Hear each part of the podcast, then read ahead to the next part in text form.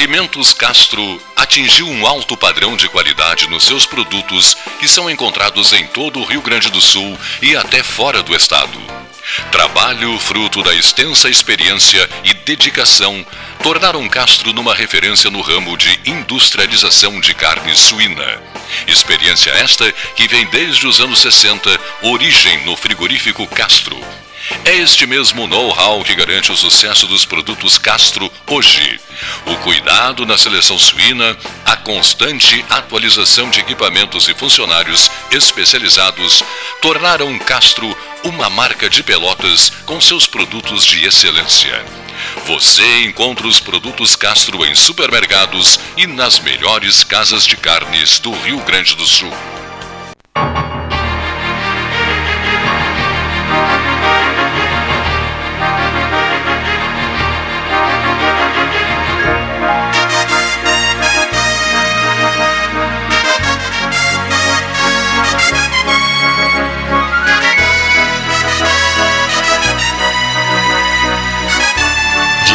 Terceiro dia do mês de agosto de 2023. Vive-se uma quinta-feira, penúltimo 13 desta semana. Eu gostaria que amanhã a casa estivesse cheia com a turma, com a turma do, do, do balanço da semana, né? Henrique Medeiros Pires já avisa de Porto Alegre que estará aqui no 13 de amanhã se a equipe eh, comparecer, nós vamos fazer um, um 13 horas marcante, assim. O, derra, o derradeiro 13 da semana, a temperatura neste momento é de 17 graus. São 13 horas 11 minutos na hora oficial Ótica Cristal. Nos nossos estúdios, João Manuel King. Seja muito bem-vindo, cavalheiro. Muito obrigado, é um prazer estar aqui sempre. A esta casa. William Fonseca, advogado, um filho de Piratini né, e um amigo nos estúdios do 13. Seja bem-vindo, William. Obrigado, Cleiton. Boa tarde. Agradeço novamente o convite. Sinta-se em casa aqui. Senhor representante da capital. É, da primeira capital. 7 mil, quantos habitantes, William? É. Quase 20 mil habitantes. Quase 20 mil. No, no último censo, teve um decréscimo aí na, em Pelotas também, né? Toda a região. Pois é, a, a, Zona Sul desandou, né? É, é. O Piratini, se não me engano, no penúltimo censo, quase 20 mil habitantes, agora neste último, 17 mil e alguma coisa. Né? Perdeu. Pelotas, eu não tenho um número exato, mas eu acho que perdeu quase 20 mil. Que barbaridade. É, por aí. É. Por aí. Estamos crescendo para baixo, né? é. cola de cavalo, populacionalmente falando. Né? Pois é, é, em que pese, tens razão. População de Pedro Osório, de Cerrito. Pedro Osório? 7 mil e. 7. Mil, 6 mil, né? É a velha discussão aquela. Eu não gosto nem de entrar nesse assunto, não, já, me vale a pena. já me incomodei bastante, não vale a pena. A Grande está com 20 e poucos mil, né? 30 mil por aí. É, é um pouquinho, um pouquinho acima de Piratini. População também sul, não sei. pequena, né? É, Arroio do Padre é a mesma coisa, né? Um município que veio para ficar foi Morro Redondo, né? Morro Redondo está por cima, né, seu Ivan Pinheiro Neves? Está aí em Morro Redondo, meu amigo hum. Ivan, compadre. Ele disse, tio, o desenvolvimento aqui do Morro Redondo é impressionante. Tá? Já é tive mesmo. um curso de inglês lá. É mesmo? É, Curso uma, inglês em Morredondo? Uma, uma, rua com nome de flor, que eu não lembro mais o nome, mas era um nome de flor. Todas as ruas, a maioria com nome de flores. Né? Ah, na China é assim também. É, muito na legal. China é assim. Na China é assim. Tive lá alguns, alguns, acho que foi um ano que a gente ficou lá. Tem um pedido que eu tive do, do empresário. É de Canguçu, que já tinha o seu curso de ensino à distância lá também. E te apaixonaste por Morredondo? Não, a gente, claro, a gente ia duas vezes por semana dar aula lá e é um lugar tranquilo. Assim como o Arroio Grande também, eu fiquei lá seis, cinco dias agora, semana, na casa dos meus sogros. É uma cidade muito tranquila, tio. Não precisa chavear a porta, o carro fica aberto. Sabe, sem quem pegar nada. Cidade é essa? Bicicleta não precisa botar cadeado. Ah, é uma maravilha. Conta outra. É, mas é a realidade, é a realidade vista. Mas que cidade é essa, cavaleiro? Chama-se Cidade Simpatia, né? Arroio Grande, né? Cidade Simpatia. Arroio é assim, rapaz? É, maravilha. Tranquilíssimo. Pode deixar a chave na ignição? Nós somos uma festa, eh, sabe lá, meia-noite, uma da manhã, duas da manhã, caminhando, tranquilo, sim. Se aí fosse para casa, deixasse a porta aberta. É, claro que gente- eu eu estava mais preocupado que o dono da casa. Disse, Não, não precisa, não precisa chavear isso aí. E agora o Supremo está aprovando uma lei que aquele que for flagrado com uma determinada quantia, que ninguém sabe qual é ainda, Tá não será preso, está Tá liberado. liberado. Pode. É considerado usuário, não traficante. Só que o usuário ele compra de alguém, compra de quem? E aí, então, é algo a refletir, né? A propósito, olha só, estamos em todo ritmo aqui na sala. É, lá. chegou bastante gente. A propósito, eh, houve eh, na madrugada de hoje né, um tiroteio, uma morte na, na- na região da Universidade Católica, né, ali por perto da Universidade Católica, esse lugar bem conhecido teu. Muito. né, um conflito, um choque entre grupos, lá sei eu, né, um negócio com morte e gente hospitalizada. Que coisa, hein? Meu tempo era troca de ofensas, agora é troca de tiros. Acabou o diálogo. O Paulinho teve que entrar de joelheira na Católica para se proteger. Que coisa, hein? É, é, tá tudo assim, perdido. Tá difícil. As drogas parece que Isso é- não vê uma diminuição no número, né? Do, do número da, da- usuários, né? Uma questão de segurança pública, mas é uma questão, acho que principalmente de saúde pública. né? Principalmente de saúde pública. E só piora. É cada vez mais jovens Envolvidos. envolvidos com drogas, com tráfico. E é, e é um número. São números alarmantes, né? Na cidade de São Paulo, que a gente tem visto, E nas cracolândias, seres humanos, né? São, na verdade, parecem um. Esse é um zumbis. Na última vez que eu estive em Porto Alegre, próxima à rodoviária, esqueci o nome da rua aqui. Próxima à rodoviária ali, tava- eu- estávamos eu e a minha esposa. E dobrei esquina e entrei naquela rua, só no meio da rua, né? Estado assim, é, deplorável. Cracolândia. Cracolândia. É a Cracolândia de Porto Alegre. Mas pega a região do, do Farra- da Farrapos ali, não? Muito triste. A decadência dessa parte de Porto Alegre é é espantosa, né? E não, ninguém chega a uma conclusão, as, as forças que deveriam pensar e agir, não chega a uma conclusão de qual o melhor remédio para resolver isso. Né? São Paulo, que é o, que é o pior, pior momento assim, da Cracolândia, são milhares de pessoas né, afetadas pela droga, juntamente com prostitutas, juntamente com golpistas, juntamente com, com vendedores de droga, e não sabem o que fazer, tia.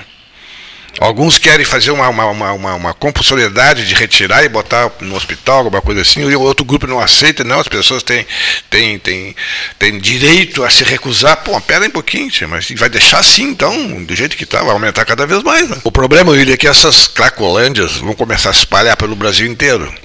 Então aquelas cidades que ainda não têm a cracolândia deveriam já começar a se preocupar. Não sei se Pelotas pode se dizer que já tem uma cracolândia. Provavelmente tem algum local ou outro que haja. Parece que já tem, já localizaram. Então tem que agir muito rápido.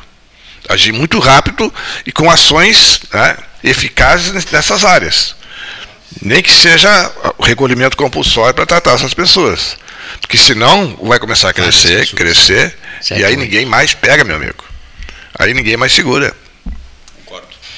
Bom, estamos cientes da, da- de uma dificuldade técnica que se fez presente, procurando, procurando, estamos procurando resolver a dificuldade. né? Aliás, o tempo das dificuldades, vive-se o tempo das dificuldades. A dificuldade é surgindo a todo momento, por todo lugar. É. Internet? Internet Não, ou vida não? é muito difícil. Tem com Não, internet sim. problema? Não, problema não, problema de som, Ah. problema de cabos, né, de som, não sei o que, o que mais. Estamos tentando equacionar com a maior serenidade desse, desse mundo. Ah, melhorou agora? Agora fo- foi normalizado. Eu, eu quero fazer um registro. Eu conversava noite passada, eu conversei muito com o Silotério de Barra, um grande amigo, lá no aniversário do Flavinho Castro. E, e aí ele me disse, Cleiton, ficaste sabendo do, do, do Valdemar Esperoto Ferrão. Para quem não sabe, o seu Valdemar Esperoto Ferrão, ele é um filho do quinto distrito de Canguçu e é o dono das lojas Pompeia. Né? Lojas Pompeia, a, a, sede é Camacuã, mas tem loja Pompeia por tudo que é lado, Sem né? dúvida. Por, por, toda parte. E eu, eu, ouvi a fala dele, que o Silotério me ofereceu e repassou. É comovente a fala do seu, seu Valdemar Esperoto Ferrão. Quase 90 anos, né? ele faleceu agora essa semana, né? E ele diz assim: Eu, meu pai e minha mãe e mais 11 irmãos. Né? É, já perdi meu pai, perdi minha mãe e perdi os 10 irmãos. Né? Só sobrou, né? só sobrei eu e tal e tal.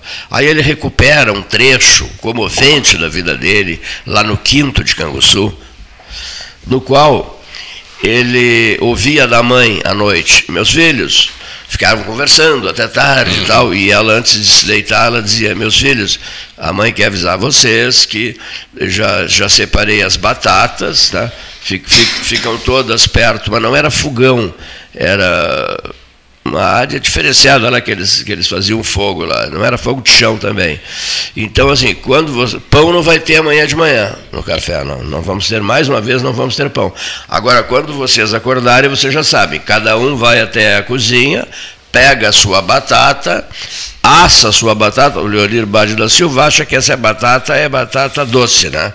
Cada um vai para a cozinha, assa a sua batata, prepara o seu café preto, e come a batata com café preto, né? Só para dar uma ideia das dificuldades que esse homem teve, que, que essa família teve é, lá no quinto distrito de Canguçu.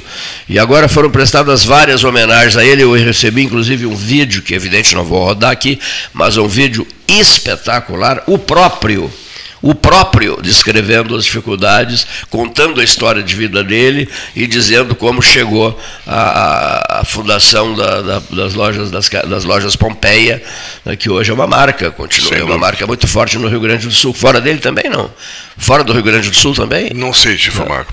Eu acho que sim, né? Acho que sim, né? É. Fora do Bom. Rio Grande do Sul não sei, mas no Rio Grande do Sul muito forte. Né? Então, uma lição de vida, né? Muito. Uma lição de vida, né? Grande. Ah, que coisa bonita isso, né? E ele, na maior simplicidade, num tempo que a gente vê tanta gente deslumbrada, se achando, isso, aquilo, aquilo outro, a humildade desse homem, a serenidade da exposição feita por ele, e assim contando, com mínimos detalhes, todos os dramas familiares.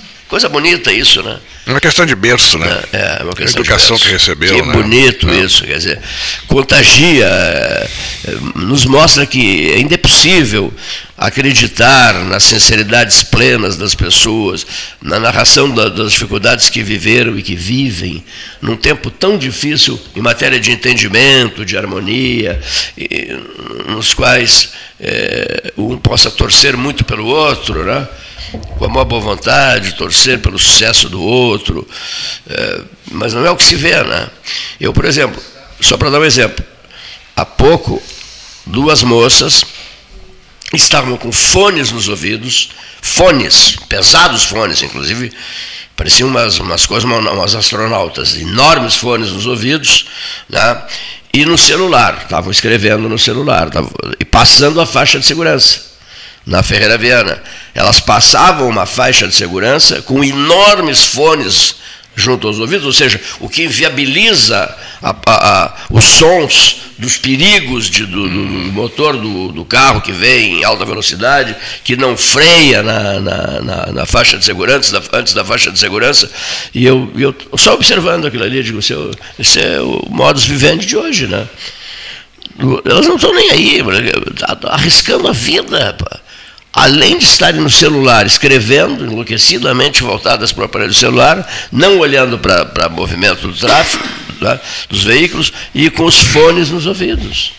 Isso se vê a toda hora, em todo lugar. Até me surpreende que, que graças a Deus, não tem ocorrido é, dramas maiores por conta desse, desse comportamento das pessoas. As pessoas perderam as referências, pergunto para vocês, perderam a noção dos perigos, as pessoas perderam a noção do, do perigo. Acho dia a dia, não, na rotina do dia a dia. É uma questão, porque é, o que, que acontece hoje que eu noto assim? Muita ansiedade para resolver as coisas com rapidez. Tá? Todo mundo tem uma pressa é, danada, é isso? Tem, isso é fato. Claro, não vamos, vamos generalizar, mas muita gente, principalmente jovens. Então, a, a, essa necessidade de estar sempre buscando alguma coisa no celular, algo que está faltando, enfim. Porque o que, que pode estar acontecendo? Alguém atravessou uma faixa de segurança de fone de ouvido, ouvindo música. E, e mais com a coisa, atenção. Ou escrevendo na tela, na tela, é, na tela do celular. Atenção na tela do celular. Além, além daqueles motoristas que também aproveitam os momentos de sinaleira, etc. E tal, para digitar alguma coisa. Aí esquece que tem uma fila atrás andando é. e o cara esquece que já abriu o sinal. Ele tem que. Quer dizer, olha, é difícil de definir o que, que passa na cabeça dessas pessoas. Né,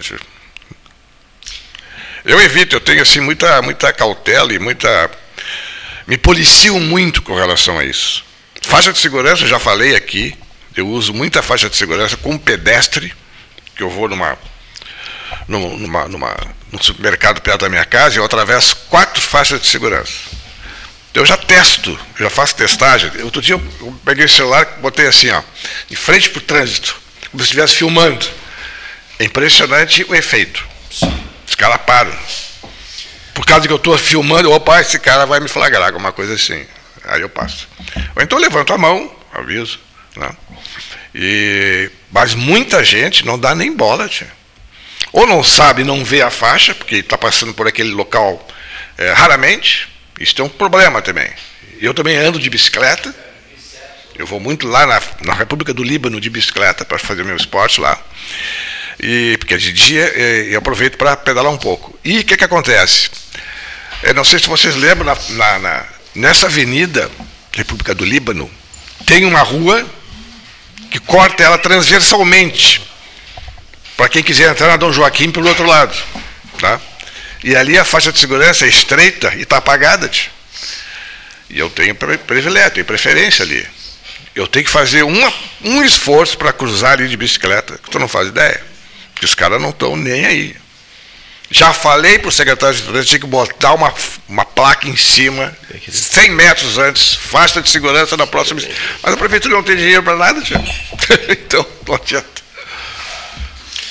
É, essa questão. É, o, Cleiton falou, o Cleiton falou da, as pessoas estarem tão distraídas né, no mundo virtual. Acho que nós não começarmos a nos policiar um pouco. Também. Nós também às vezes a gente exagera um pouco. Eu acho que eu, eu, tenho é. tentado diminuir um pouco o uso né, do celular. É, mas às vezes é no automático, né?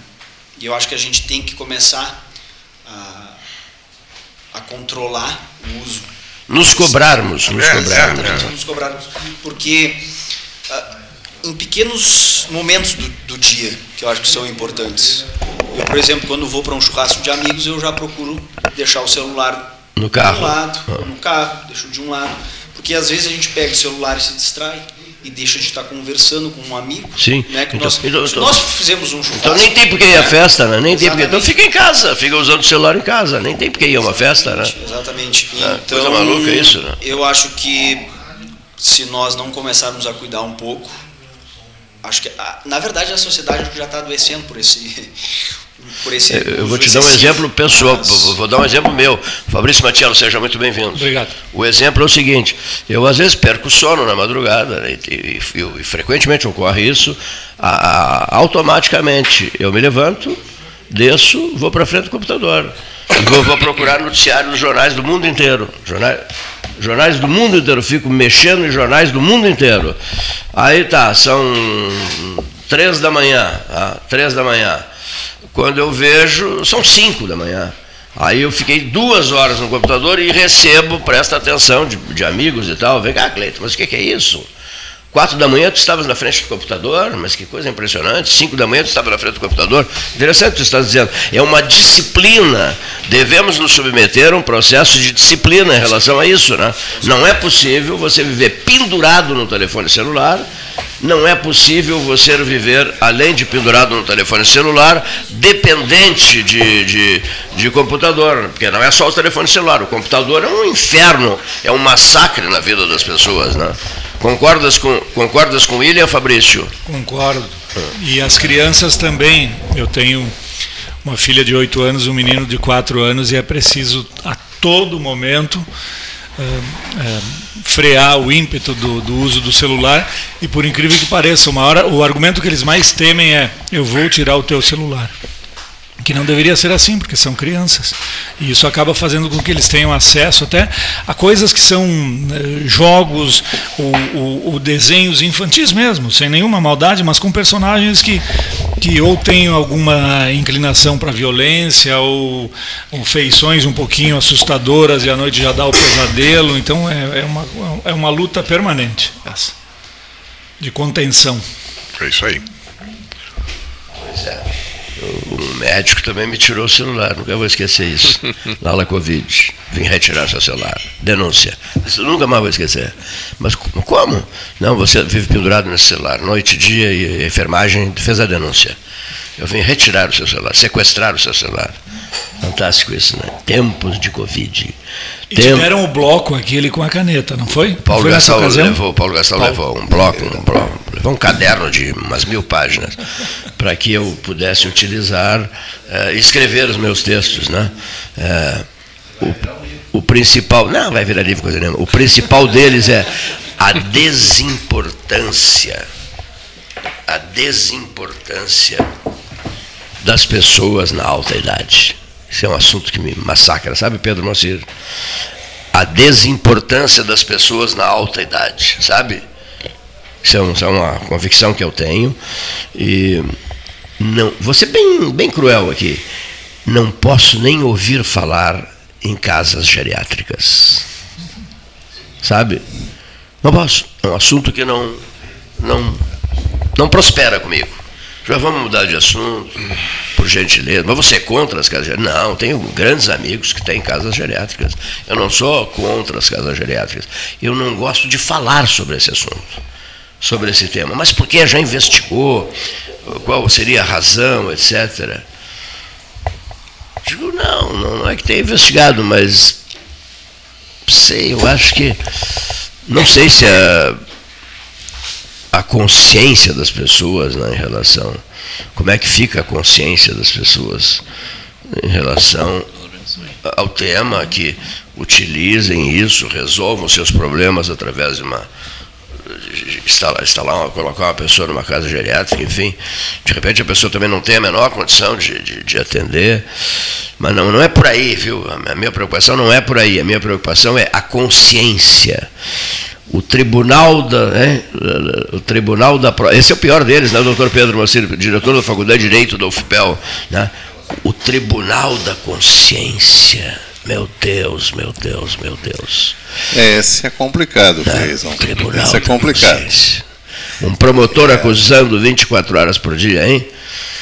É, sabes que o, a, a, os problemas, agora, assim, de improviso para falar sobre essas coisas são difíceis.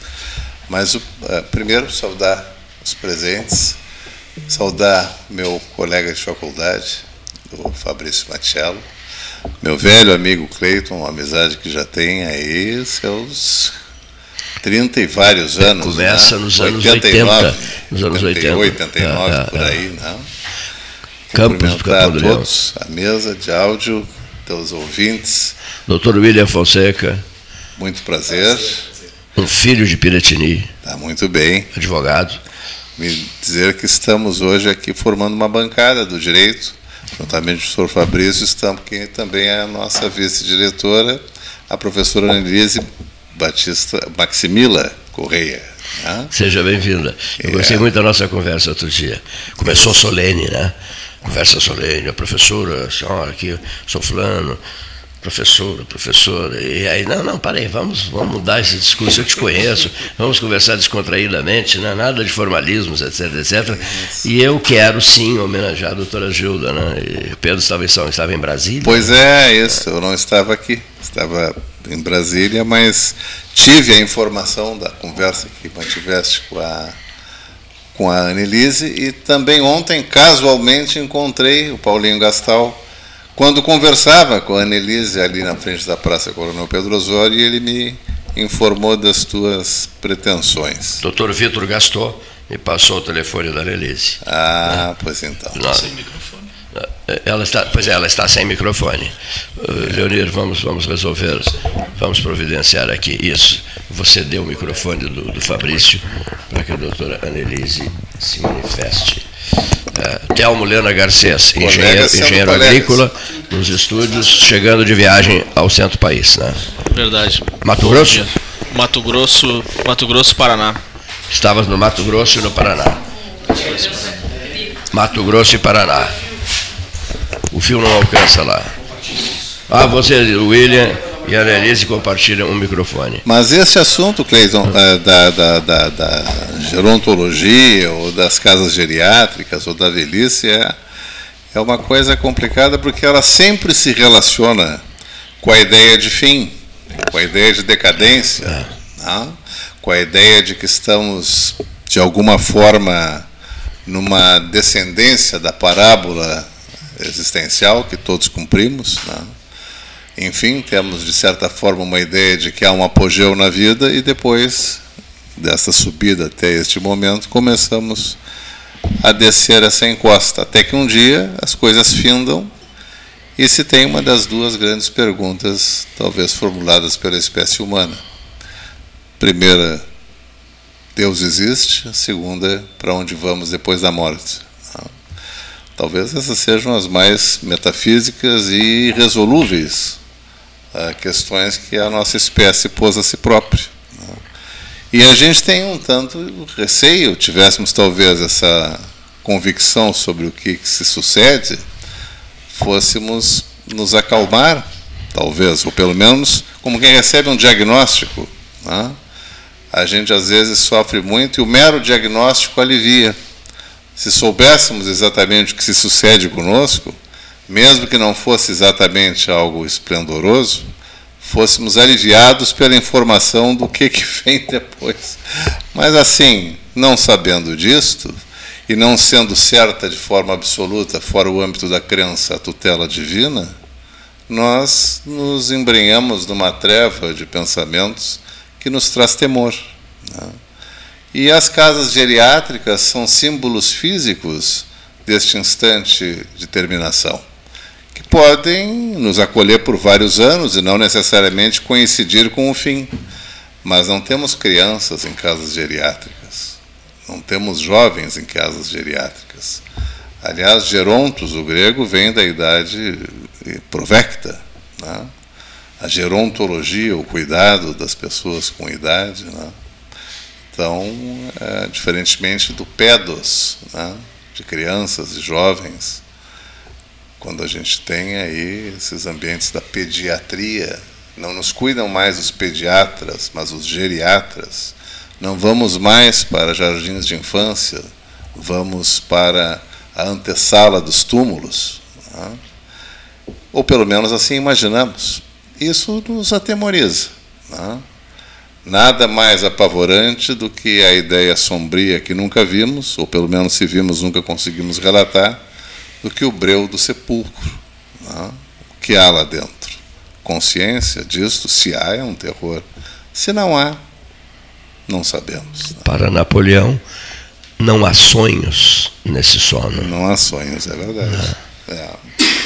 Mas até isso é questionável, né? A gente sempre fica usando pontos e pontos de interrogações, né? Diante desses, desses riscos, desses medos, é a palavra expressa. Eu acho que está tá, tá, tá válida, né? Diante desses medos, não há quem não os tenha, né?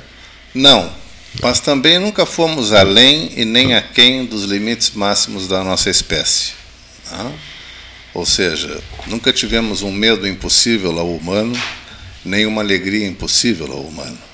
De certa forma, tudo que nos ocorre que beleza. Vejo agora um velho amigo chegando também. Eu sou eu. Neif Olavo Gomes Satialã, tudo bom? Chegando, chegando Como a casa. Como é que? Tudo bem? E ouvindo, e ouvindo a fala sempre brilhante, tocante Não, de Pedro estamos, Pela tarde, o é. início das tardes são instantes bons para reflexão.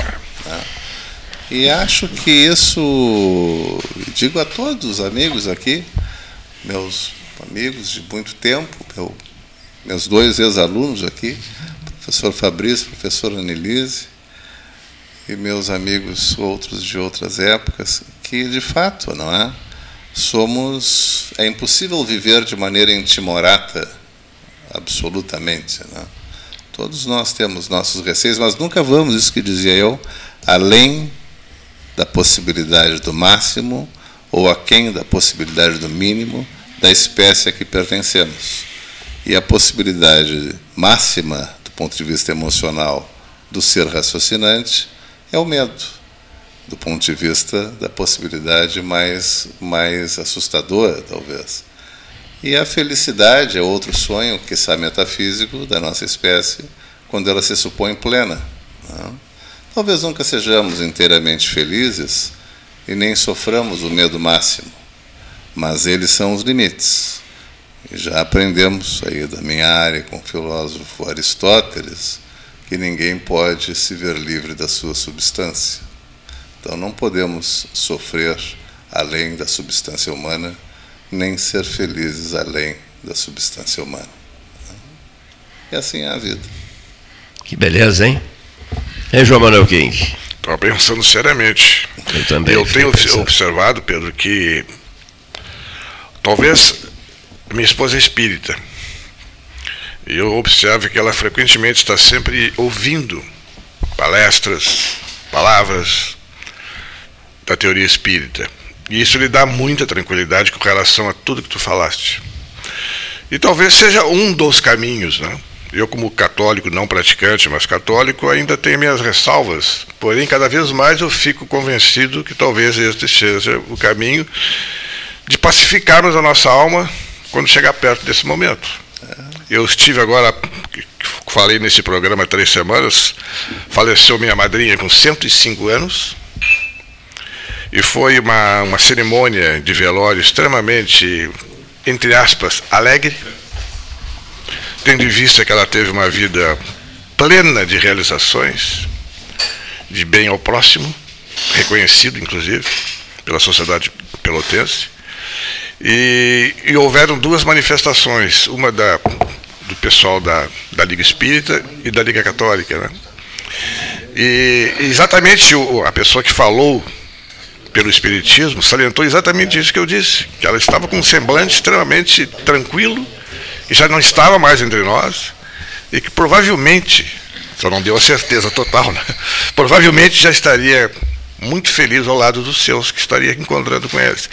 Então isso dá uma. Quem está assistindo essas palavras, tranquiliza. É. Tranquiliza e nos faz. Claro. É. Não sentir tanto medo é. né, do que vem por aí. Eu procuro não me assustar é. muito, realmente. Não, e, e às vezes, King, o, o, o, susto que se tem dá tempo de tê-lo, né? Outras vezes não dá, né? Porque existem as coisas, os desaparecimentos súbitos, né? Então, agora mesmo, tristemente, eu perdi uma ex-aluna, né? talvez seja de conhecimento dos amigos aqui, filha de um uh, colega já jubilado, foi meu amigo mais próximo no passado. Perdi uma, uma aluna formada há vinte e poucos anos por conta de um procedimento estético. Hum, né? Eu ouvi falar. É, e certamente ela não se preparou, não, é? não teve não teve medo, como aqueles que uh, vivem o tormento de padecerem de alguma patologia que os vai conduzindo inevitavelmente ao fim e eles têm esta consciência, às vezes a gente dobra esse que um carro nos pega, a gente não tem tempo. É.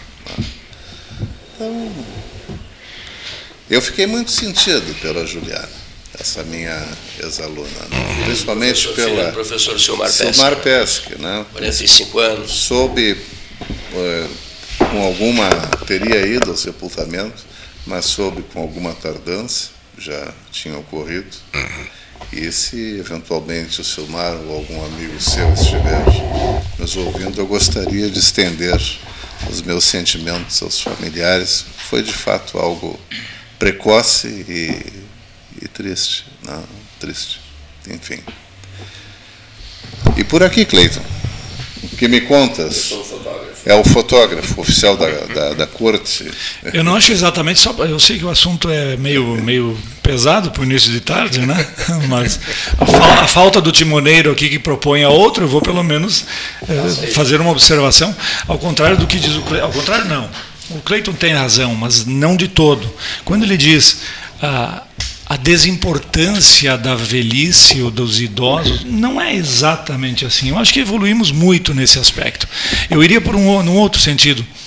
a, a, a a solidão e a fragilidade da doença.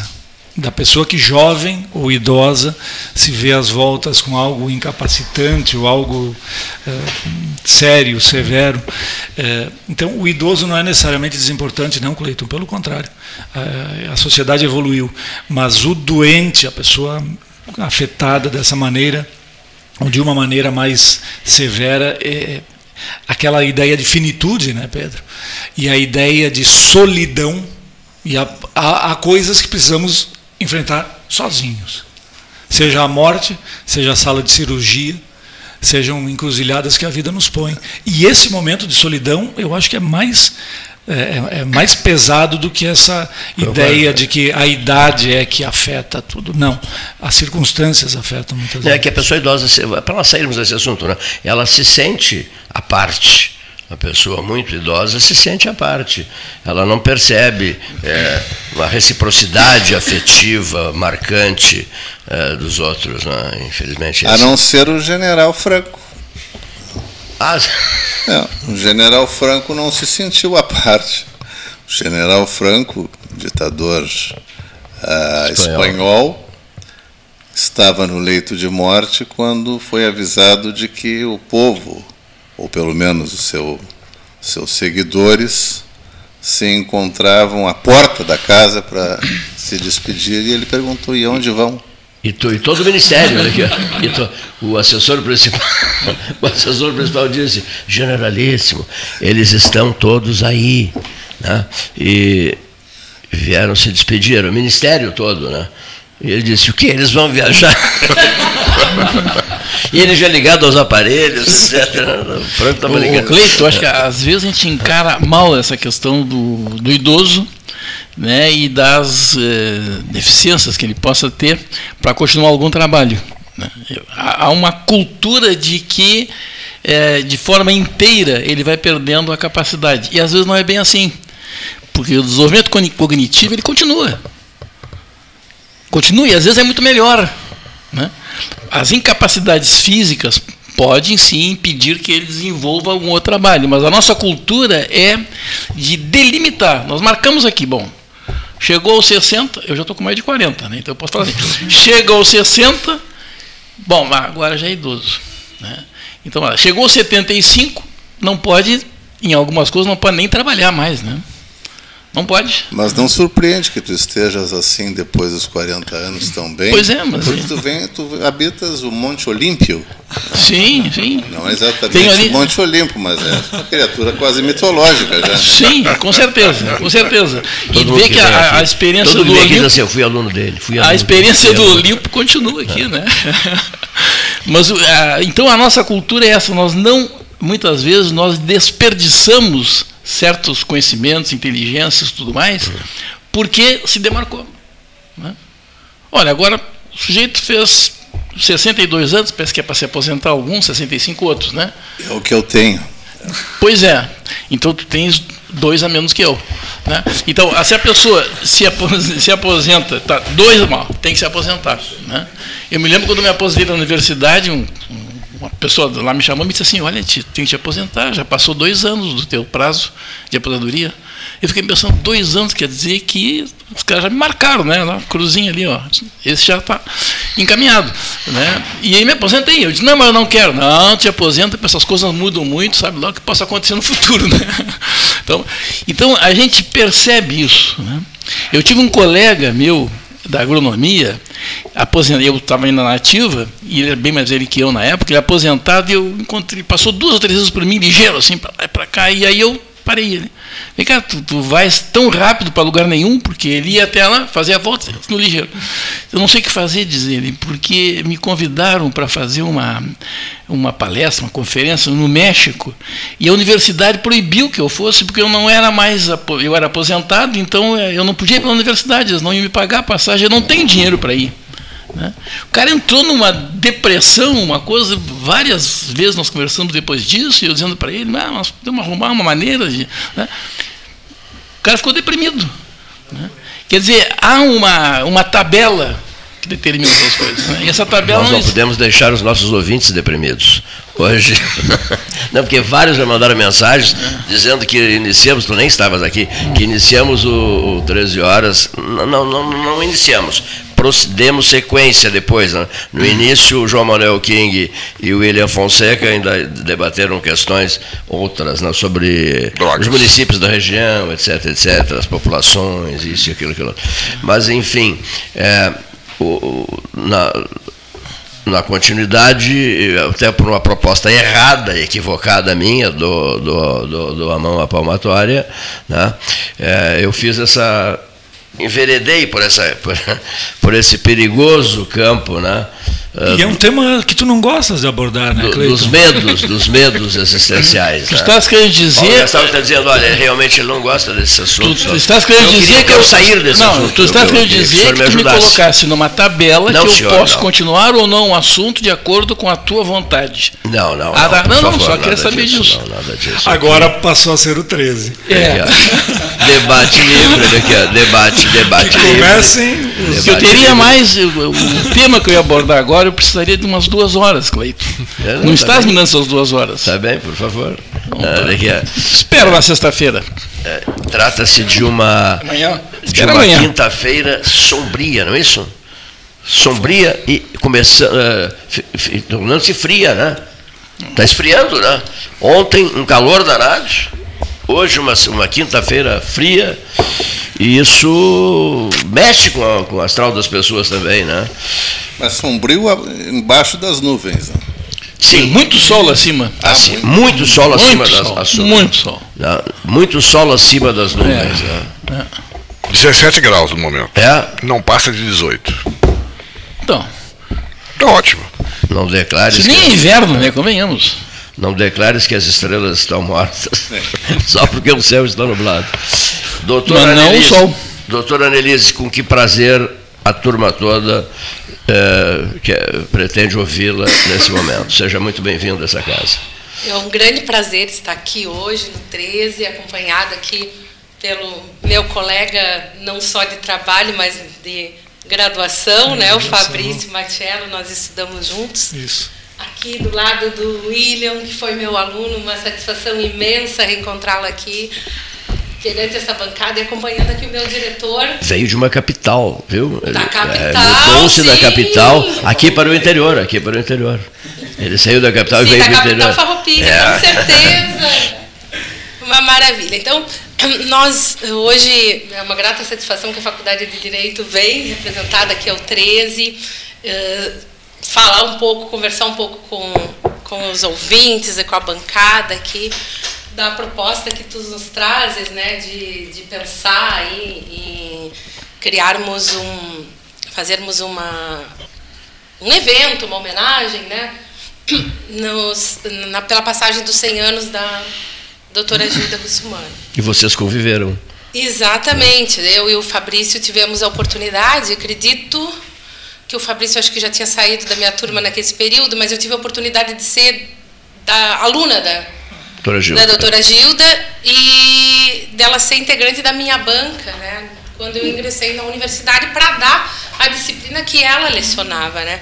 Então a professora de Gilda era professora de Direito Internacional e, e eu dizia para o Cleiton de quanto isso é importante, porque não sei se os nossos ouvintes têm um pouco da ideia de quanto o estudo do direito internacional pode ser importante numa democracia.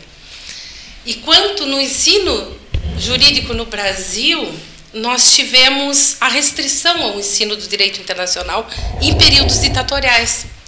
E a Faculdade de Direito de Pelotas, ela saiu dessa linha que tinha em todo o país por conta da doutora Gilda, que era sua diretora. Então, aqui sempre se estudou direito internacional, sempre se esteve aberto para o mundo por conta da presença desta mulher, que manteve, enquanto obrigatória, uma disciplina que no resto do Brasil inteiro deixou de ser estudada nas faculdades de direito. Então, isto só seria um motivo de homenagem a esta pessoa, né? Por essa razão. Depois a doutora Gilda ela ocupou um cargo na Comissão Interamericana de Direitos Humanos, sendo sua presidente, e isso foi extremamente importante também uh, na solidificação do estudo dos direitos humanos na nossa cidade.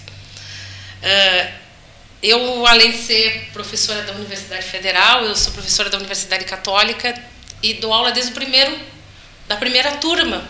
E nessa primeira turma eu reparti com a doutora Gilda a oportunidade de dar aulas. E quando ela criou junto, quando ela pensou esse curso de direito que se cria na Católica, ela pensou, temos que estudar direitos humanos. Quando, gente, é importante que vocês tenham em mente isso, numa época em que o Brasil ainda não estava comprometido com os tratados de direitos humanos. Não tinha Pacto de São José da Costa Rica, nada. Nós estávamos a recém começando, depois da nossa Constituição, a, a caminhar. Né? Então, é, é, essas posições dela foram muito importantes né? para essa área, para a democracia, para o ensino do direito, em Pelotas como um todo, não só na Faculdade de Direito da Universidade Federal, como na Universidade Católica de Pelotas, que ela ajudou a criar o curso. Né? Instituições essas nas quais ela recebeu as mais altas distinções. Exatamente. Né? Católica Exatamente. e federal, federal e católica. Eu participei dessas cerimônias todas e na última, que ela já estava fragilizada de saúde, né, fez um bom discurso. Né? Exatamente. Doutor Mozart sempre me disse, olha, eu fiquei todo o tempo, eu ficava observando a Gilda e você né, sua as suas reações, para avaliar as suas reações. E nos comportamos uh, bem e otimistas em relação à sequência da fala dela. Foi muito boa. Vocês lembram disso? Eu lembro. Na, na Faculdade fala. de Direito da UFPEL. Né? Isso, ela segurava a mão ali Isso. quando falava sobre o tema Isso. inicial, eu lembrei disso. E quando o professor coloca isso também, né?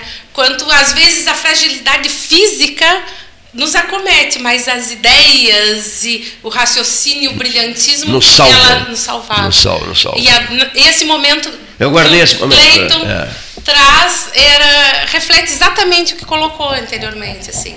Ela estava muito fragilizada de saúde. Muito, mas a muito, lucidez muito, muito, e, e, e o que ela tinha para contar, para passar para Annelise, a gente temia, inclusive, na Pedro Macedo, a gente, nós temíamos que ela não conseguisse completar a fala, né? mas não, o fez brilhantemente, Neif.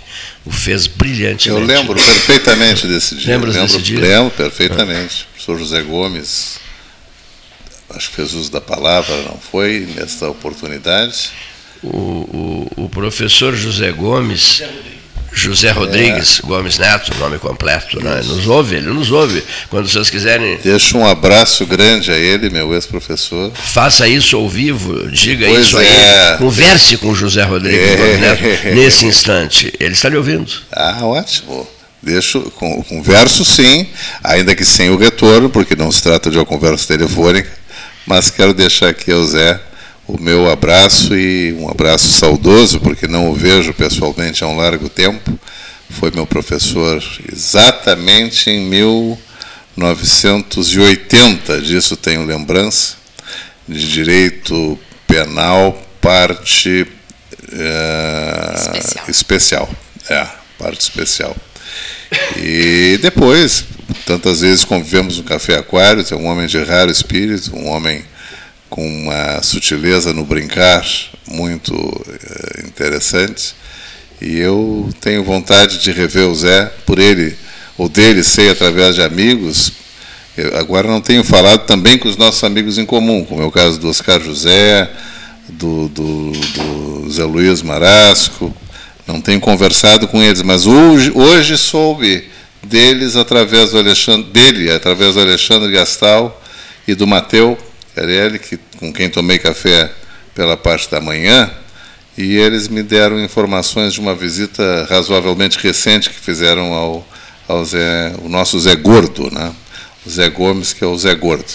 E eu, pelo telefone, eu conversei com o José, contando do evento do dia 18 de setembro, e lá pelas tantas eu disse assim: falarias. Ele foi grande amigo da Gilda, né?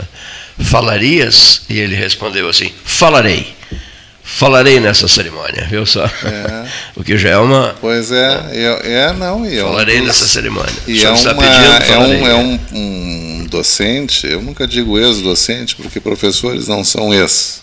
Né?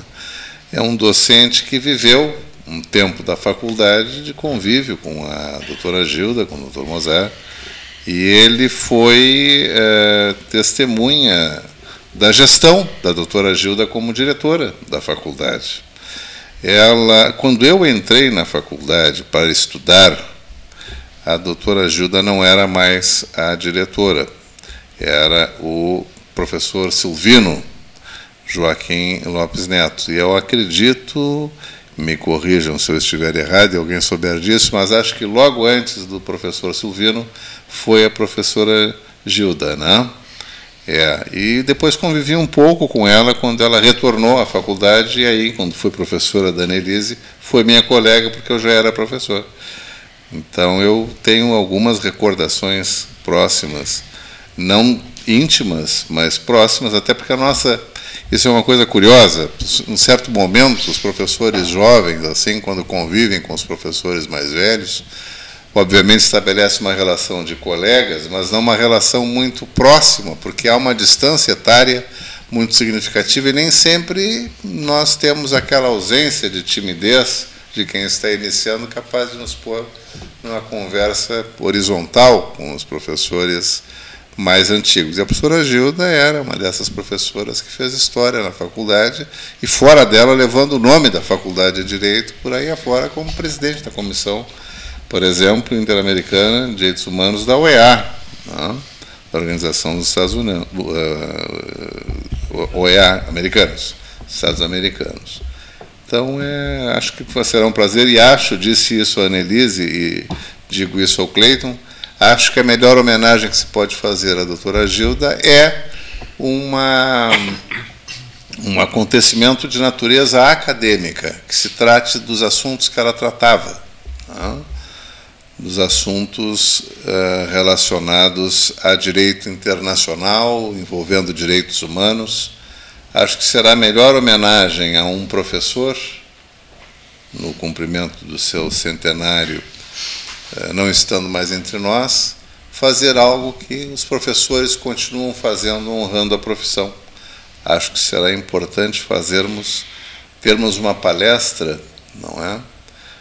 Uh, Agora tudo se chama evento, eu não gosto da palavra evento, porque evento é seminário, é colóquio, é conferência, é simpósio, é conclave, tudo virou evento. As coisas têm que ter um nome mais específico e não ser chamadas pelo gênero. Evento, para mim, é climático.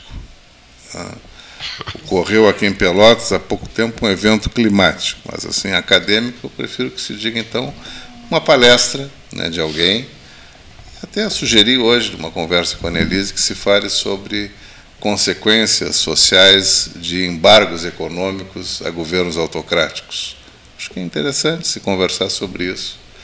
Por exemplo, né, além de outras hipóteses. Então, enfim, é alguma coisa, Cleiton, a pensarmos juntos. Né, para vermos o que podemos oferecer à lembrança da professora Gilda e a seus amigos remanescentes e a seus, a seus, a seus familiares, né, que certamente comparecerão.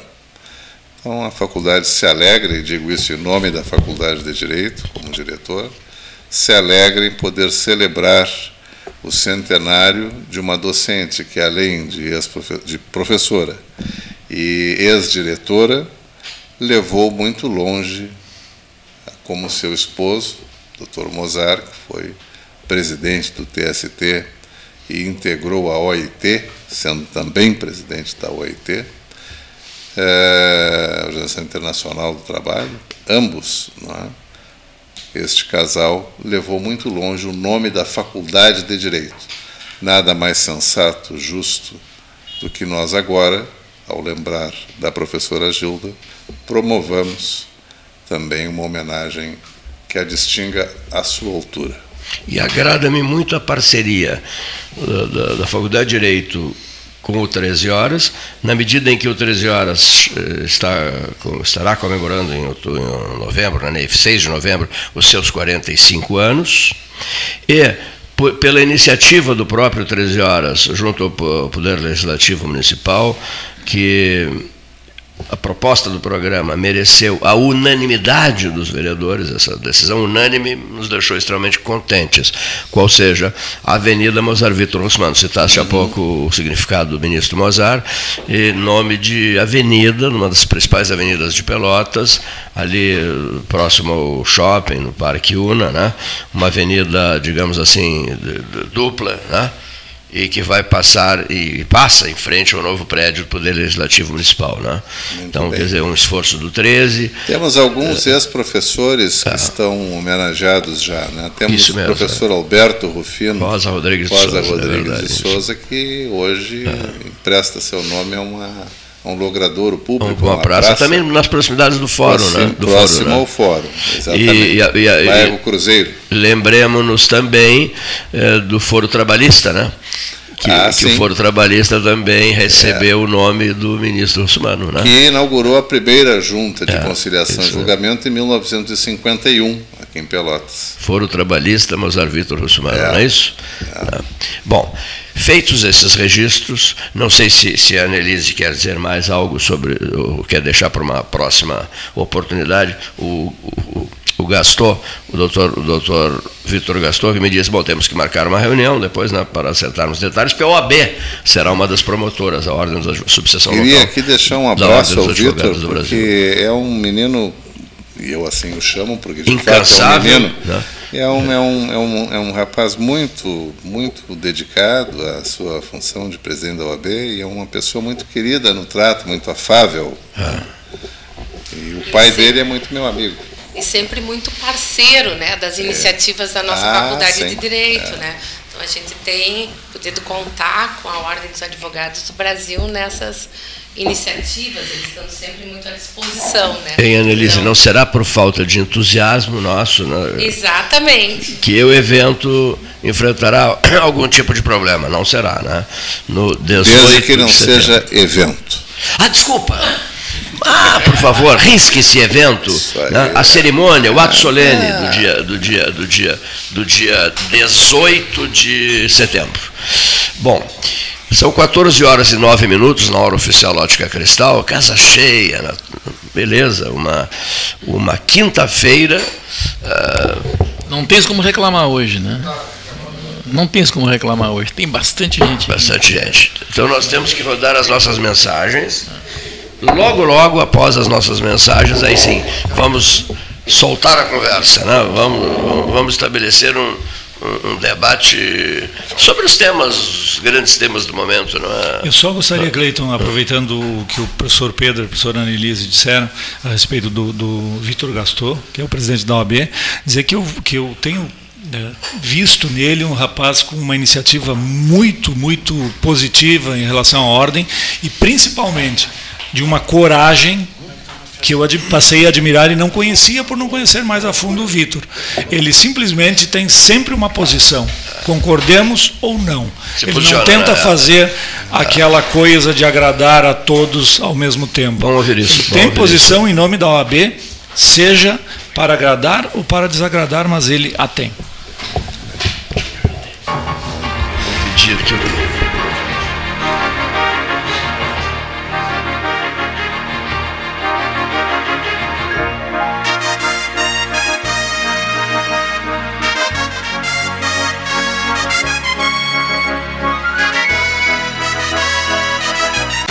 Alimentos Castro.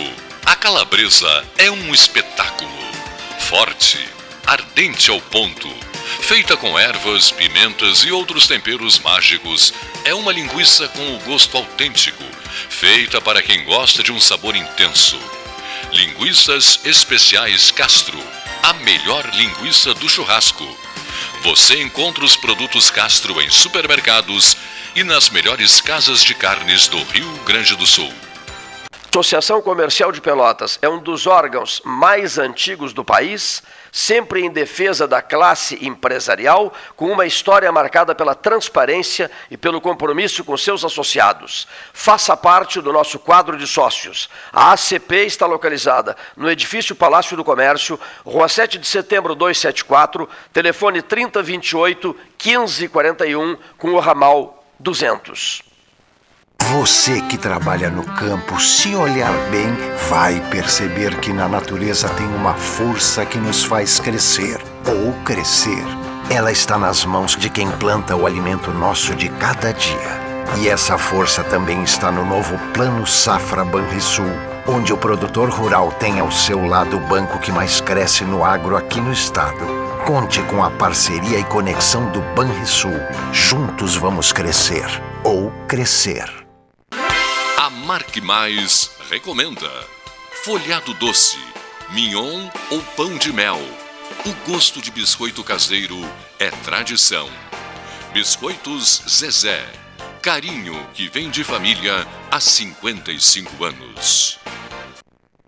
Marco Investimentos XP, uma empresa pelotense, a maior assessoria de investimentos sem conflito de interesse do Brasil. Comece hoje mesmo a cuidar do seu futuro e viva mais tranquilo. As melhores soluções patrimoniais, financeiras e corporativas você encontra na Marco Investimento XP. Venha tomar um café com um de nossos especialistas e simplifique a sua vida financeira. Nosso endereço é na Avenida Dom Joaquim, número 1515, loja 2, no edifício Moinho Office em Pelotas. Minuto Simers. O Sindicato Médico do Rio Grande do Sul representa e defende os médicos sob todos os aspectos em prol de adequadas condições de trabalho e valorização profissional. Além de oferecer assessoria jurídica, contabilidade, plano de saúde e diversos benefícios. Associe-se ao Simers e tenha defesa 24 horas. Ligue 51 3027 3737.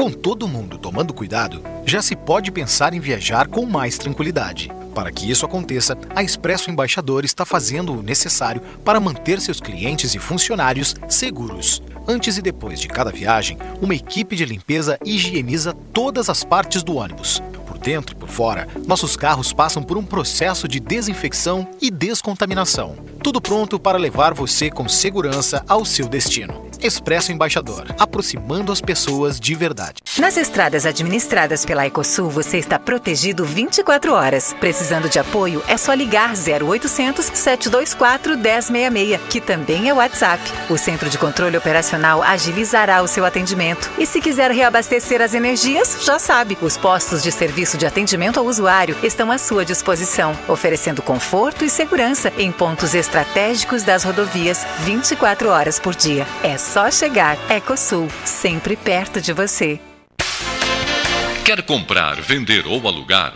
A Imobiliária Pelota é a parceira ideal para a realização dos seus desejos.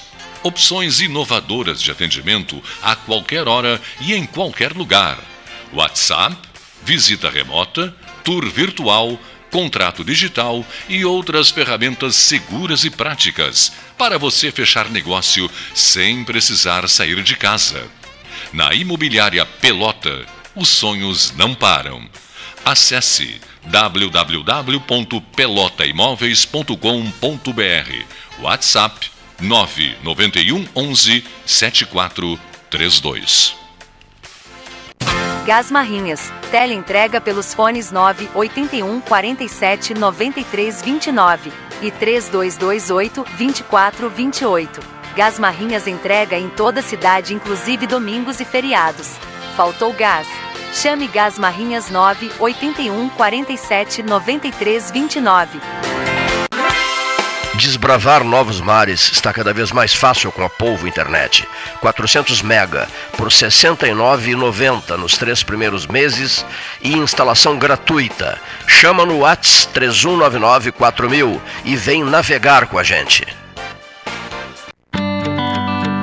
Modernizar, qualificar, melhorar os serviços o Sanep não para de inovar.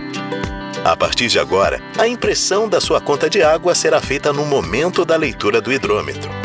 Com isso, acaba o grande intervalo que existia entre o consumo efetivo e data em que você pagava por ele. A transição para o novo sistema acarretaria em duas contas com a mesma data de vencimento, exclusivamente no primeiro mês. Para evitar que isso ocorra, a segunda será automaticamente parcelada em 12 vezes e quitada nas faturas seguintes sem juros e multa. Se desejar antecipar esse valor e pagá-lo em uma única vez, poderá fazer essa solicitação pelos canais de atendimento do SANEP. SANEP. Juntos, podemos fazer a diferença. Venha conhecer o Riviera Condomínio Clube em Pelotas. O loteamento conta com mais de 40 ambientes. O empreendimento tem piscina térmica, spa, quadras de tênis, cinema, espaço fitness e restaurante. São mais de 137 mil metros quadrados de área verde e uma infraestrutura completa para a sua família.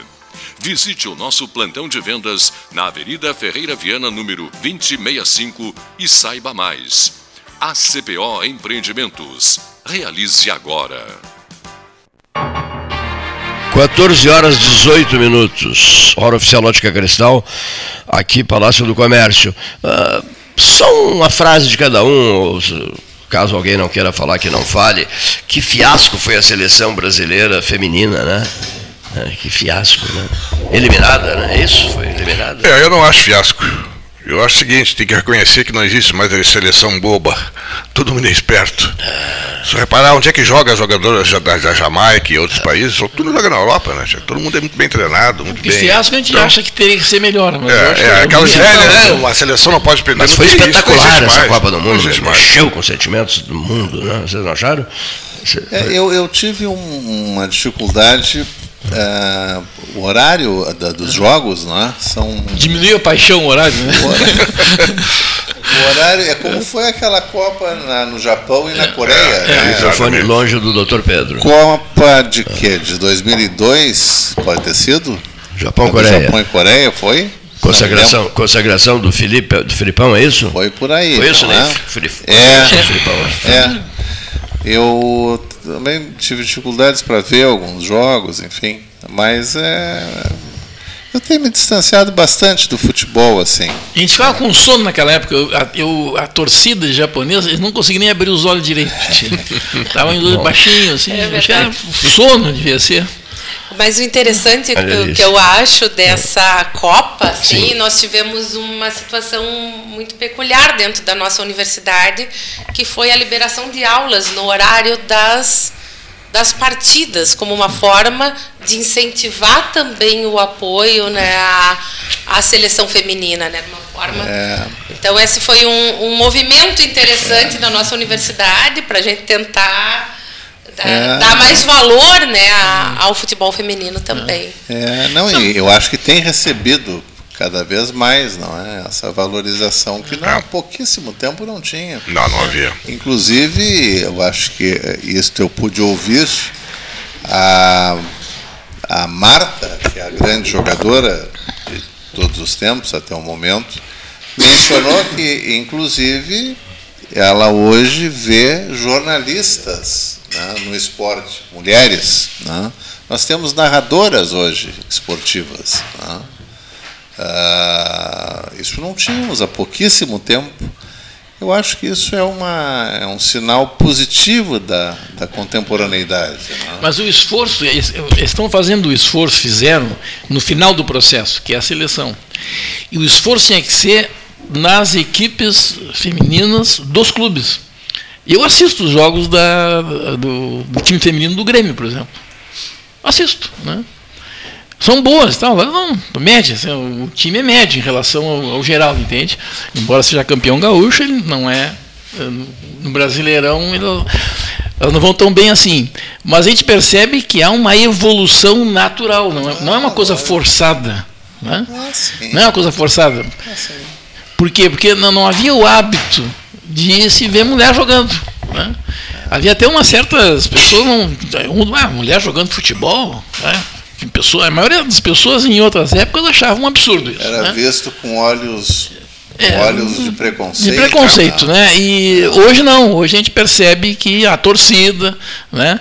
O meu guri, é, que assiste também os jogos junto comigo e tal, diz assim, pô, por que, que não coloca essas gurias para jogar no Beira Rio, jogar no, na arena, jogar. Né? Eles vão lá para aqueles estádios menores, os locais onde os times fazem treinos, né? Pois é, né? Então isso está indo devagarinho, assim, mas já se percebe que há público né? Sim. Não, não adianta forçar, querer forçar não dá. Né? E acho e, que a própria remuneração das atletas é infinitamente é menor. Muito é, dispar é. em relação Aqui em Pelotas tem as, as, as lobas né, do, do Esporte Clube Pelotas, né? Também elas disputam, então às vezes se dão mal, pegam um, um Grêmio Internacional, levam 10, 12 gols às vezes, mas não faz mal, elas estão iniciando. Isso faz parte do aprendizado, porque é difícil uma escola ter um. As escolas têm time de futebol feminino. E outra coisa que o futebol feminino está mostrando, e eu espero que continue, por exemplo, a prática do fair play, cada vez maior, isso é ótimo. O tempo de jogo é muito maior do que um jogo masculino. 10%, 15% a mais. Não tem aquele mimimi de cair e fingir que está levando levou alguma batida e está doendo, enfim. Aí levanta rapidamente, já retorna ao jogo. Os laterais são batidos com muita rapidez. Tudo isso faz parte do futebol feminino, eu, dá gosto acho, de ver. Eu acho que, que a gente Disciplina. talvez possa, digamos, recuperar no futebol total, a partir do futebol feminino, Com certeza. a inocência que o futebol masculino perdeu. Né? Nós nos tornamos mercenários no é, futebol masculino. Temos jogadores que são exemplos péssimos de uma maneira geral, né? do ponto de vista ético.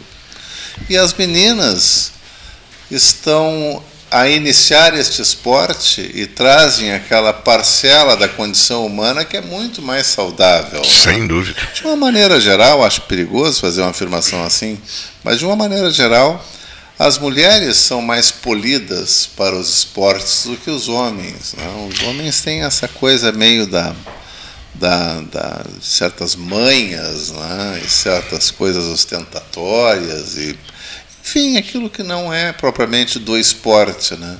As mulheres yes. se concentram mais no esporte. Sim, é mais bonito. Eu acho mais bonito, ainda que seja tecnicamente ainda uh, inferior, é mais bonito de se ver a prática do esporte feminino, né? por conta de algumas condições que são inerentes a, ao estágio do futebol feminino e, ao, e a e a circunstância de serem mulheres. Um ouvinte né? pergunta aos presentes se é, esse nome patrocinense já passou pela cabeça de vocês. Sim. Patrocinense é o time de Minas, time de hum. futebol de Minas Gerais, das Minas Gerais. Que é, enfrentará é, o Brasil de Pelotas no próximo Essa área, essa área eu não vejo. Não, não vê? Não, essa, essa parte eu não vejo quase. Patrocinense. em contraposição eu vejo muito. Não sei. É o nome do clube que enfrentará o Brasil de Pelotas, que empatou zero a, em 0 a 0 com o Brasil. É, o adversário agora. O adversário do Brasil, que jogará no domingo às 11 da manhã, é. para saber se o Chavante irá adiante ou encerrará a sua jornada. Segunda partida, partida de volta. Partida de volta. Eu acho que é a partida de ida. É? É a de ida. É a primeira e a volta, a segunda é a ida. E vamos, não, não, vamos ganhar e nos classificar, com certeza. Tem certeza? Ah, tem que pensar positivo, né?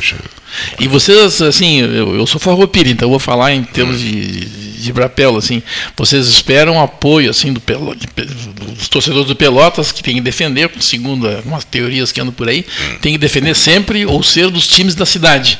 Então vocês estão achando que o pessoal do Pelotas deverá torcer para o Brasil. Né? Seria o ideal. Como o Brasil assim como eu torci, Assim como eu torci para que o Pelotas permanecesse é, né? na disputa pela primeira divisão. É, há regra sem exceção. Mas, eu sempre torci para o futebol de Pelotas. Eu também. Tá? Especialmente quando os, os, os, três daqui jogavam com o Grêmio Internacional, né? eu torcia furiosamente para os ah. três daqui. Ah, lembro da academia tricolor dos anos 70, que derrubava Grêmio e Inter, vitórias Sabe maiúsculas. Isso é uma característica muito própria. Eu que não sou daqui, fui criado em Bagé, isso é uma característica muito própria de Pelotas, no sentido da valorização primeiro dos clubes locais. É isso mesmo. No resto do estado, talvez tirando Caxias do Sul, é, o que sempre aparecia para nós em termos de divulgação e de apreço, e a meninada toda era fundamentalmente algum clube da capital e depois torcer para os clubes do interior. Mas esse interior mais fundo e no miolo da campanha, onde eu cresci, lá onde toda gota vira mar, não é?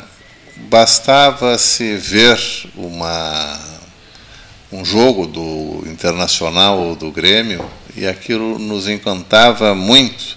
Não tínhamos uma coisa muito que se levasse muito a sério em relação às equipes. Claro, não todo mundo, as equipes locais, não. Mas ah, aqui Pelotas, eu notei quando vim para cá aos 17 anos que ah, o pessoal é antes uh, Pelotas ou Chavante ou até mesmo Farroupilha e depois tem talvez muitos não têm sequer mas tem talvez algum clube de preferência da capital. É uma forma diferente de ser, acho até mais elogiável. Né? Talvez fossem as cidades todas como Pelotas, é. tivéssemos um volume mais aguerrido de clubes do que temos hoje. Valorização né? mais é, potencial, né? É, mais potencial. É, tu sabe, Pedro, uma coisa que me entristece muito. Tu vê, o Brasil foi fundado em 1911, portanto, cento e 12 anos, mais ou menos. No dia 7 de setembro. Só uma vez foi campeão estadual, meu amigo. Em 111 anos, só uma vez. 1919, né? 1919. É. Aí, meu Deus do céu, só uma vez. Tia. Não tem, não, não justifica. Alguma coisa está errada. É. não, se formos levar em conta e eu fui mais apreciador, certamente fui bem mais apreciador de futebol do que sou hoje, e mais informado. Mas se levarmos em conta o campeonato estadual desde que existe, nós vamos ver uma preponderância extraordinária dos dois clubes da capital.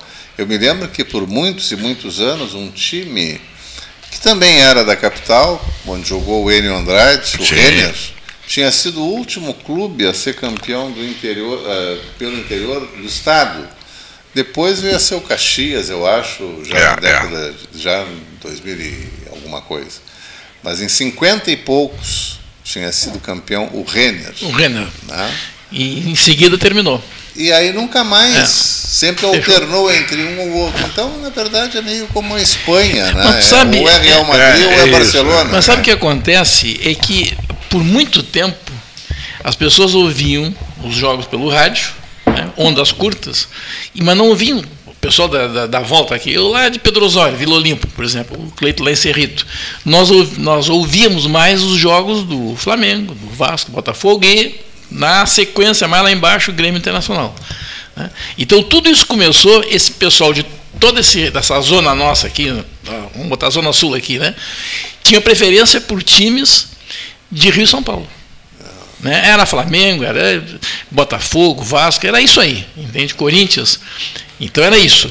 No momento em que começaram a, a, começou a ficar mais fácil ouvir e depois a ver os jogos do Grêmio Internacional, eles substituíram esses times, né? Bom, e aqui em Pelotas, é, Grêmio Internacional eles batem parelho com os times daqui em termos de torcida e às vezes até com mais. É, um levantamento foi feito para a revista Placar há alguns anos, bastante anos, né? mas foi feito até por uma empresa de pesquisa de Pelotas aqui, dava o Grêmio como o time principal da maioria de 25% das pessoas, entende? Ficava o Brasil em segundo lugar. Depois, isso lá atrás. É, foi comprado, foi uma pesquisa comprada pela Placar. É, né? Será que não seria reflexo da quantidade de pessoas que vivem aqui são dessas outras cidades? Estudante, muito estudante não, atualmente. Sim, é, é onde eu ia chegar, né? Mas seja como for, né, esse levantamento foi feito e quando os perguntaram, a pergunta era assim: qual o seu time? Ah, meu time é Barcelona. Ah, o meu time é Piratinha de Pedro Osório. Aí eu diria, Piratini, meu time principal, entende? E o seu segundo time? Aí então vinha o segundo time. Né? Então fui, as pessoas surpreenderam com isso. Eu não me surpreendi por conta dessa corrente migratória regional, né, do qual eu faço parte, o Cleito faz parte, né? O Pedro faz parte. É, não, e, ma, Manel, não, e na, campanha, é, eu... E na campanha, Neif, lá, nós ouvíamos, para nos certificarmos de como seria o tempo, nós ouvíamos. A Sodre. Coloca um pouco mais. nós ouvíamos as rádios uruguaias e argentinas. É. Né? Nós. Ah, que acertava mais o tempo da região. Então, aqui. muitos em Bagé eram Penharol, era um Nacional, é. ou era um Boca, ou era um River. Né? E tinha essa, é, isso também tinha. Por exemplo, o Piratinho de Pedro Osório é amarelo e preto, assim como o Bagé, assim como Penharol, assim como o Criciúma, porque zonas carvoeiras e de viação férrea. Né? Então, os times da mesma cor, né? amarelo e preto. É. Penharol, Bagé, Piratinha, de Pedro Osório, Criciúma e assim por diante.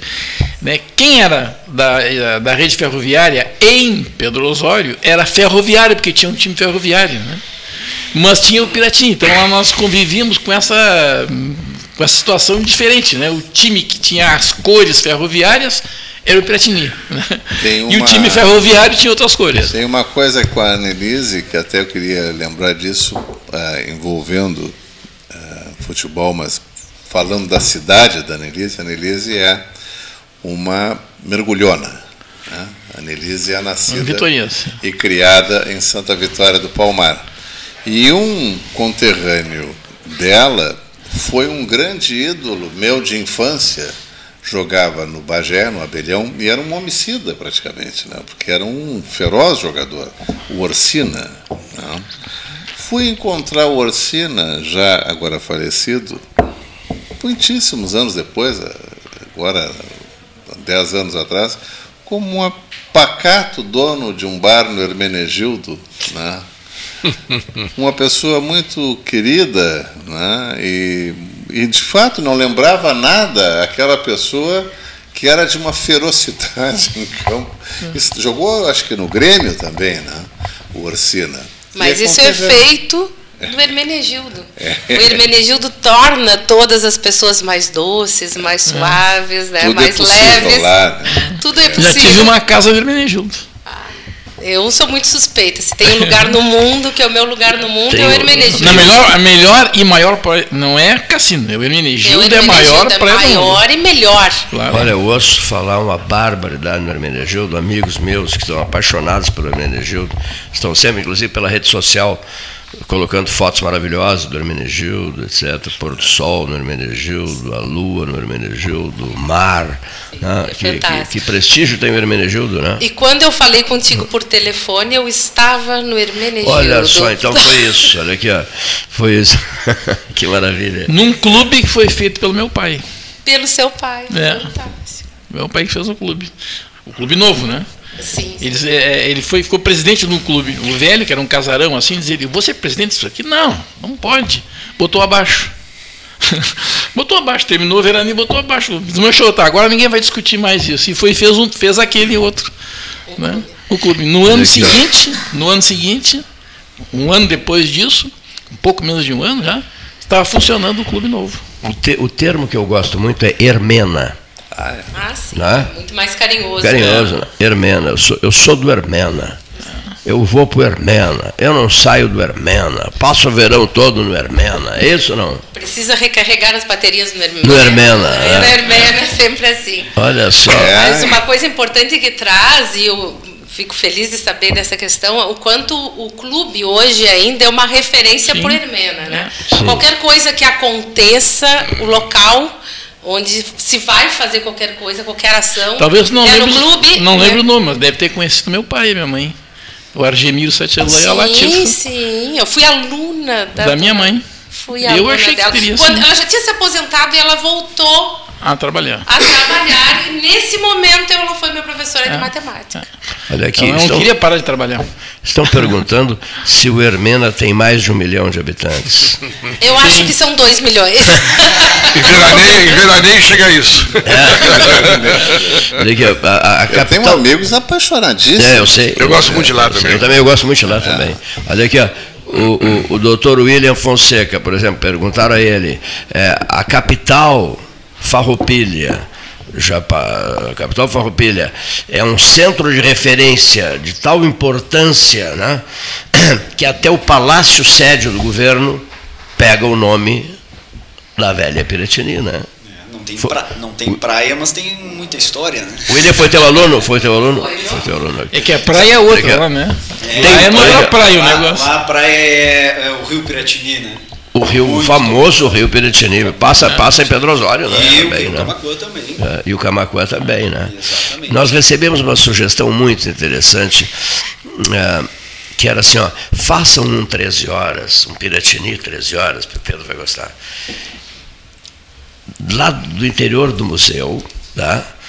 É, o Leonir gravaria, se seria um programa gravado, lógico, à meia-noite. Para que vocês possam receber, vocês possam ter a presença de convidados outros. À meia-noite, em ponto, né? lá da parte superior do, do, do, grande endereço, que eu inclusive sou sócio honorário número 2, Tarso Genro número 1 um, e eu número 2, me deixou extremamente orgulhoso isso. A campanha que a gente fez pela restauração. É, então faça uma transmissão à meia-noite em ponto, um silêncio total, uma noite de lua cheia. Pedro, me ajuda. Receberás os eflúvios de Bento Gonçalves. Isso, daqui, ó. A te auxiliar. De alguma maneira, um Bento é... estará presente. Um abantesma descerá do céu, se juntará. Até o, Garib... alguns... Até o Garibaldi vai aparecer nessa hora. Garibaldi virá, virá Garibaldi nos seus barcos a lenda Trará.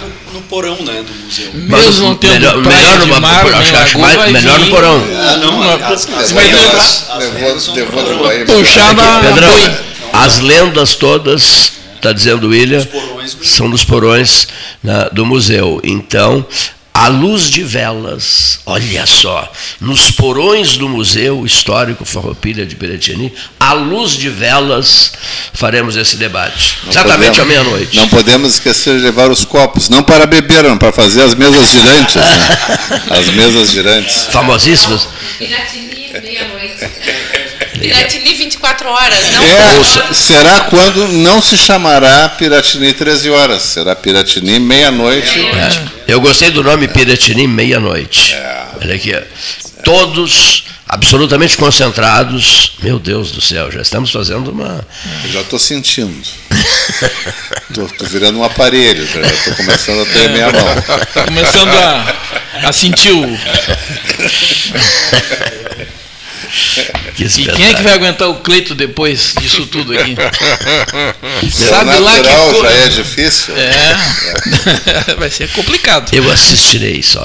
Assistirei. Falará com vozes estranhas depois. Isso. Conduzirá o programa. Ele vai dizer, tinha o fulano e o Beltrano. Não, nós não vimos essas pessoas, mas ele viu. Mas lá estavam. Mas lá estavam. Fizeram uso da palavra. Como que vocês não ouviram? Pelo amor de Deus. É. Que falta de de certeza naquilo que se, se, apresenta na noite terrível. Terrível não, na noite diferenciada. Bom, o senhor Leonir Bade da Silva sinaliza, olha lá, mostra um relógio. Ah, mas só passamos 10 minutos. Será que ele quer vender esse relógio? Ele mostra um relógio. E dá um recado, sem palavras, Pedro, silenciosamente. Olha. São os melhores recados os silenciosos. Né? Só uma, recordação histórica importante, então, você falou em Piratini. É. Olimpo é Olimpo porque a estação era a estação Piratini. Sim. Mas como já existia Piratini, teve que mudar o nome.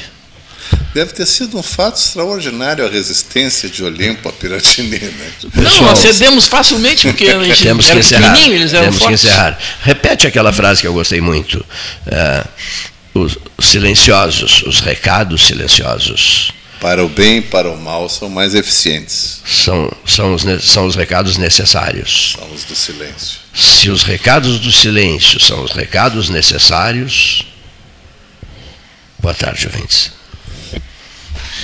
Pior silêncio é quando tu diz alguma coisa que tu acha importante e ninguém diz nada, cada um te olha.